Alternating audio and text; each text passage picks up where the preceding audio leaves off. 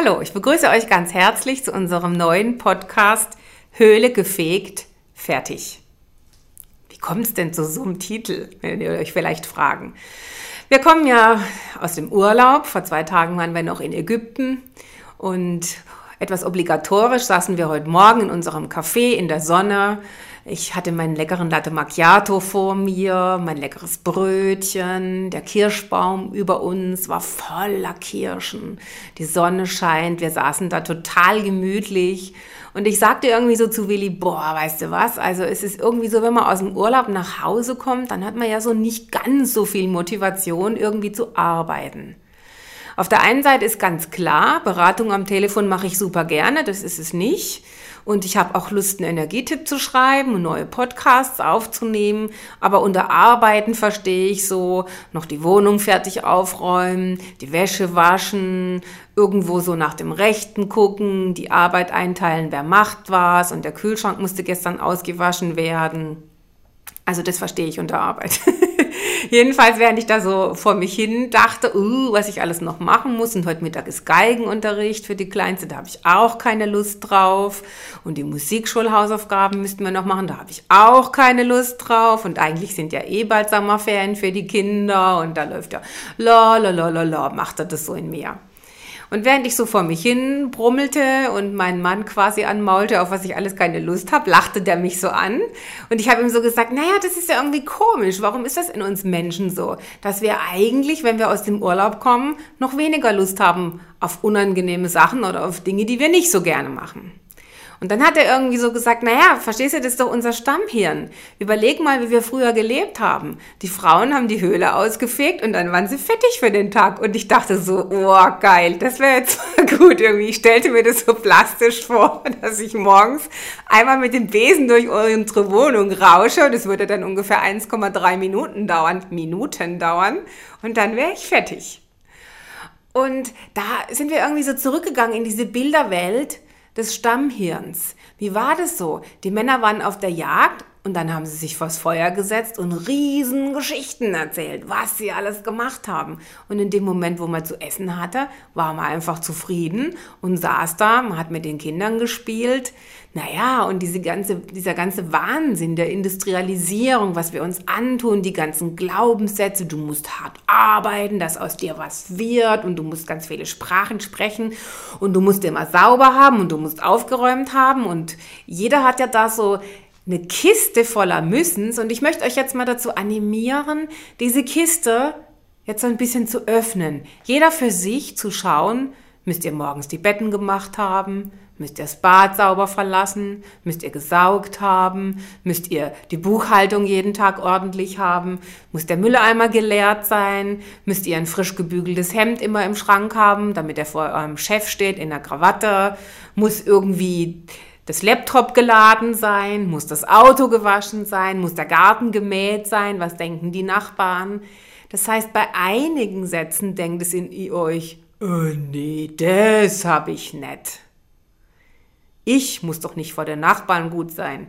Ich muss doch nicht meinen Eltern gefallen. Ich muss doch nicht geputzt haben, falls ich sterbe, dass man sieht, ich war ordentlich. Es ist völlig klar. Einige viele Glaubenssätze werdet ihr nicht haben. Aber das Interessante ist im Leben, es spielt überhaupt keine Rolle, was ihr nicht habt. Die Kacke ist, es spielt eine totale Rolle, was ihr habt. Deshalb untersucht heute mal, jetzt mal diesen Koffer. Wo müsst ihr? Was müsstet ihr mal wieder machen? Und ich lasse ein bisschen Raum, dass ihr vielleicht auch einfach mal ganz geschwind einen Zettel zur Hand nehmt und mal schreibt, was ihr müsst. Was muss in eurem Leben geregelt, geordnet, gut, richtig? Was muss vorhanden sein, damit ihr bestehen könnt in der Gesellschaft? Damit ihr angenommen werdet, damit ihr gewertschätzt werdet, damit ihr geachtet werdet. Müsst ihr eurem Partner Raum geben? Müsst ihr Verständnis haben für die Kinder? Müssen die Kinder funktionieren?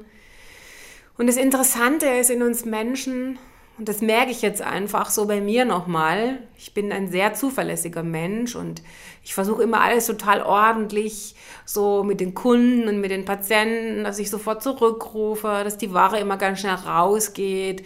Da gibt es ganz viele Wünsche in mir, weil ich mich aufreue, wenn ich bedürftig bin oder früher, wo ich bedürftig war, wenn ich ein Buch bestellt habe, dass es ganz schnell gekommen ist, weil ich damals das Gefühl hatte, boah, wenn ich das Buch lese, dann geht es mir bestimmt besser, dann werde ich bestimmt gesund, dann habe ich keine Schmerzen mehr, dann werde ich das eigentlich mit dem Geld geregelt kriegen, dann finde ich einen Partner, vielleicht könnte ich sogar mal schwanger werden.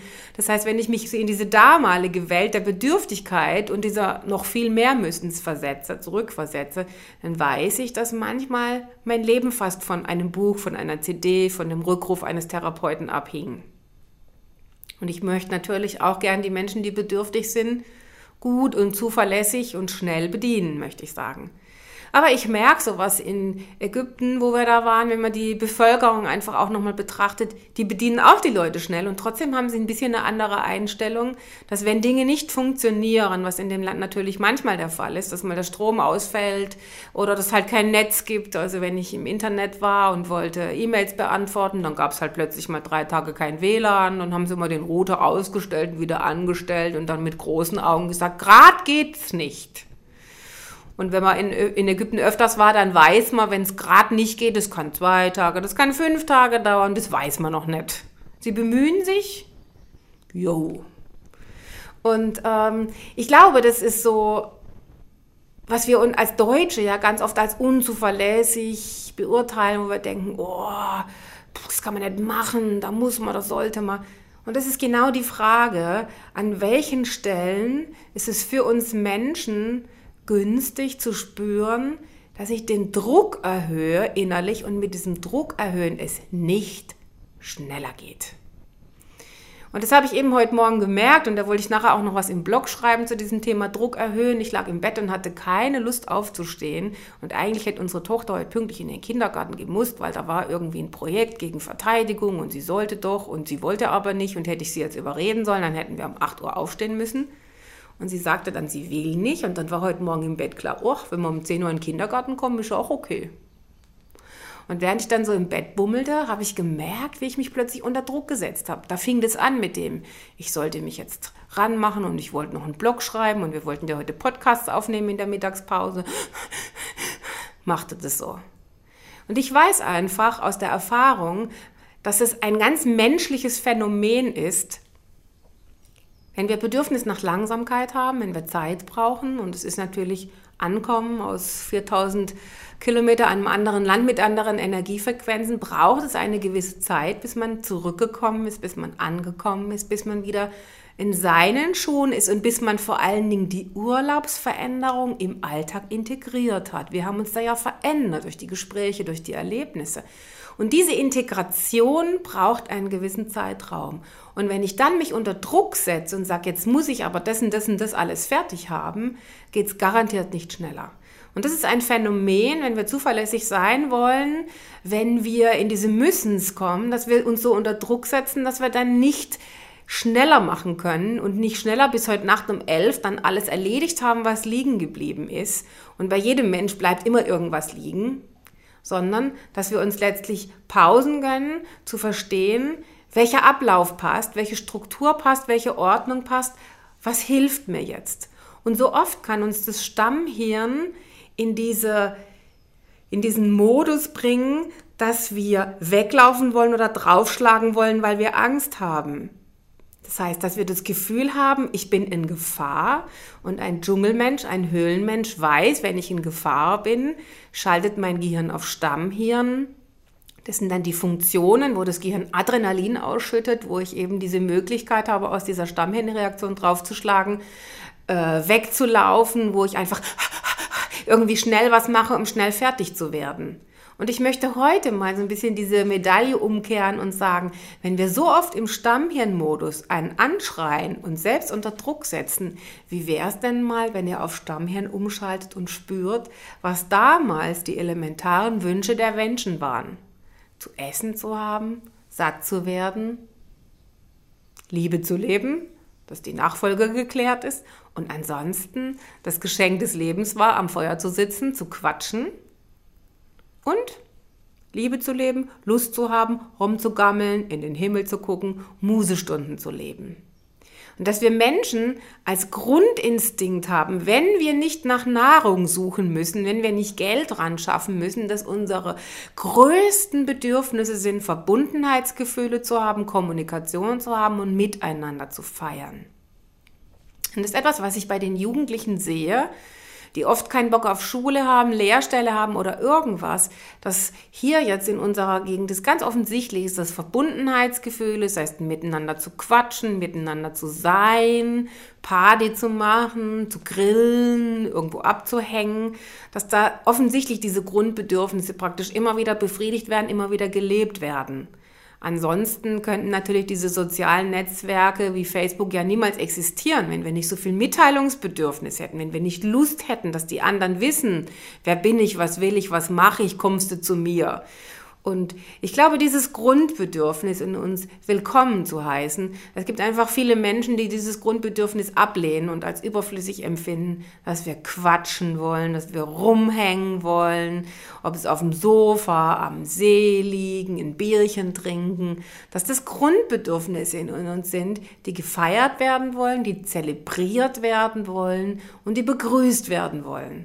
Und das in der Nachkriegsgesellschaft natürlich hast du was, bist du was, mach was, dass aus dir da was wird, dass diese Dinge einfach gegeneinander kämpfen in uns.